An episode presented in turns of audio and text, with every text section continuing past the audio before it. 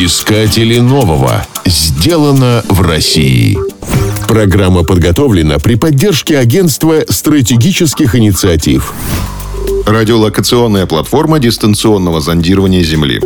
В 60-е годы прошлого века над Атлантикой резко увеличилось количество циклонов, которые вызывают ураганы. Разгадка феномена оказалась проста. На самом деле число циклонов не изменилось. Просто на орбите Земли появились искусственные спутники, которые стали фиксировать воздушные вихри. Раньше их фиксировать было нечем. Ураганы в океане были, но их никто не видел и потому не считал. С появлением космических снимков картина атмосферных явлений стала более точной и объективной.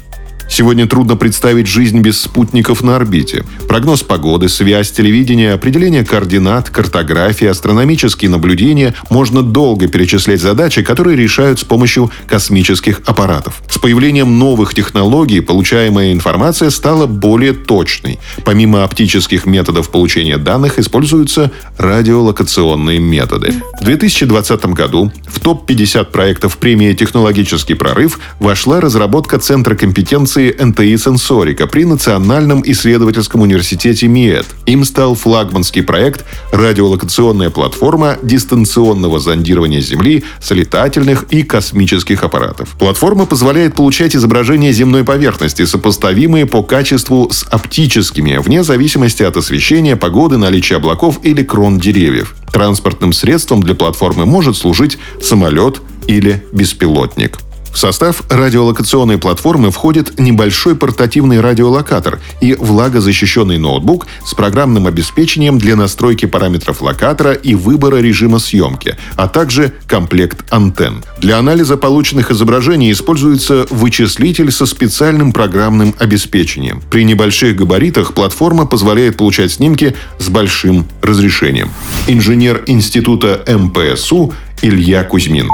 Известно, что чем ниже диапазон частот, тем больше у волны проникающая способность, поэтому съемка с нашего радиолокатора может осуществляться не только через облака и туман, но и под листвой. Соответственно, если оптическим методом при идеальных условиях можно отснять лес, то наш радиолокатор сможет проникнуть под лиственный покров и сможет увидеть в этом лесу, например, несанкционированную свалку.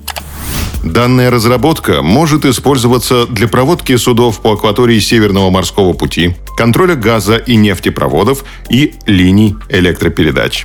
Она может найти применение в сельском и лесном хозяйствах, где есть потребность в контроле состояния вегетации и оводнения сельскохозяйственных угодий, Прибор необходим для оперативного мониторинга различных техногенных или биогенных катастроф. Установка оборудования на спутник позволит проводить радиолокационную съемку огромных участков Земли.